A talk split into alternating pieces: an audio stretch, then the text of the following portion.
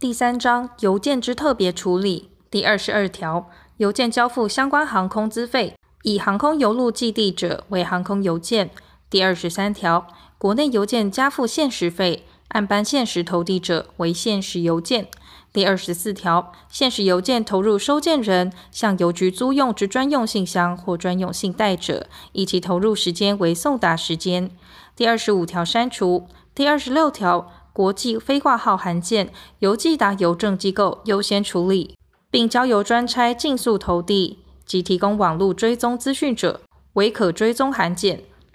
第二十七条，邮件在国内指定之地区间互寄，或经外国邮政机构同意与其指定之邮局间互寄，或交由在寄达国提供递送服务之民营公司，以最快速方法优先处理。并在约定之时间内送达收件人者为快捷邮件。第二十八条，邮件于封面上注明挂号字样，交付资费，由邮局或受中华邮政公司委托之人收寄，并编号登记及册籍执据者为挂号邮件。包裹、快捷及代收货款等邮件亦属挂号邮件。寄件人交寄挂号邮件时，得依相关邮件资费表之规定，加付回执费，填附回执，请收件人签章退还，作为邮件收受之凭据。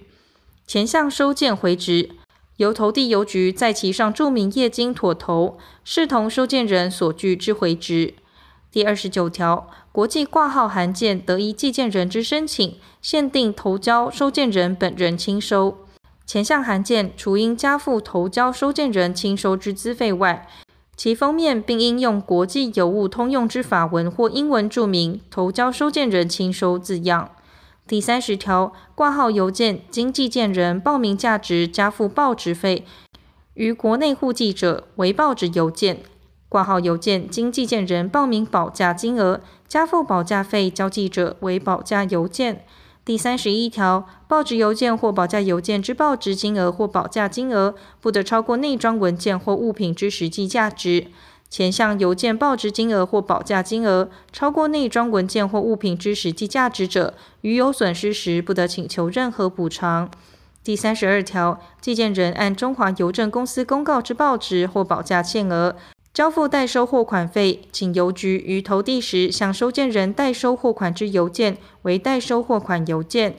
第三十三条，寄件人对其所发未贴邮票之回信信封、明信片、征询函回答表件或刊载报章杂志之空白回信卡片或贴纸，经回信人寄回时，代回信人交付邮资，并按件寄付手续费者为广告回信。第三十四条，挂号函件交寄时，加附存证相关资费，依中华邮政公司规定方式缮写，以内容完全相同之副本留存邮局备作证据者，为存证信函。存证信函留存邮局之副本，自交寄日起，由邮局保存三年，期满后销毁之。第四章邮件之交寄第三十五条。邮件应依规定向邮局、中华邮政公司委托者或收受邮件专用器具交寄。第三十六条删除。第三十七条，下列文件或物品禁止交寄：一、物品之性质或其封装有伤害邮政服务人员或污损邮件或邮政设备之余者；二、封口用之金属纽扣有锋利之边缘，致妨害邮件处理者；三、易燃、易爆裂或其他危险物品。但立案机构以特殊方法封装互寄之易坏生物学物料，经相关主管机关核发运输凭照者，不在此限。四、活生动物，但蜜蜂、蝉、水蛭由立案机构互寄之寄生虫，或为消除害虫之虫类，寄往日本之包裹内装不夹泥土之无害活红蚯蚓者，不在此限。五、放射性物品。六、鸦片、吗啡及其他麻醉物品。但经相关主管机关核发运输凭照，或司法机关、司法警察机关备文证明系供诉讼证据之用，并作保价或报纸邮件在国内互寄，或作保价邮件寄往国外供医药或科学之用，经济达国准许者，不在此限。七、猥亵、妨害风化之文件或物品，但由司法机关或司法警察机关。备文证明系供诉讼证据之用，做挂号邮件互寄者不在此限。八、寄达国禁止输入或流通之文件或物品；九、政府禁止发售及制造之文件或物品，但由司法机关或司法警察机关备文证明系供诉讼证据之用，做挂号邮件户籍者，不在此限。十、彩票及与彩票有关之广告传单，但经政府特许发行或未经特许发行，而由司法机关或司法警察机关按挂号邮件户籍作为诉讼证据之用者，不在此限。十一、其他法令规定之违禁品。第三十八条，前条禁忌之文件或物品于邮局收寄后发现者，以下列规定处理：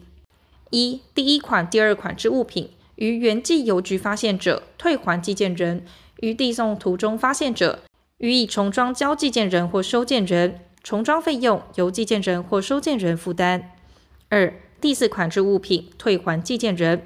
其由外国寄来者，退回原寄邮局。三、第三款、第五款至第七款及第九款至第十一款之文件或物品，交相关主管机关处理。四、第八款之文件或物品，除依规定送交相关主管机关处理外，退还寄件人。第三十九条，邮局认为邮件内装有禁忌之文件或物品，或夹寄他人邮件者，得请寄件人或收件人当面拆验，拒绝拆验者，不予递送。拆验时，其查阅不得逾越必要范围。第四十条，寄件人应承担邮件因内装有禁忌之文件物品或不依规定交寄之责任。如致中华邮政公司或其他邮件受有损害者，该公司得向寄件人请求赔偿。邮件虽经邮局收寄，寄件人仍不免除前项责任。第四十一条，邮寄法定纸币、硬币、金银条块、金银器具、宝石、珍饰等贵重物品，以法令许可者为限。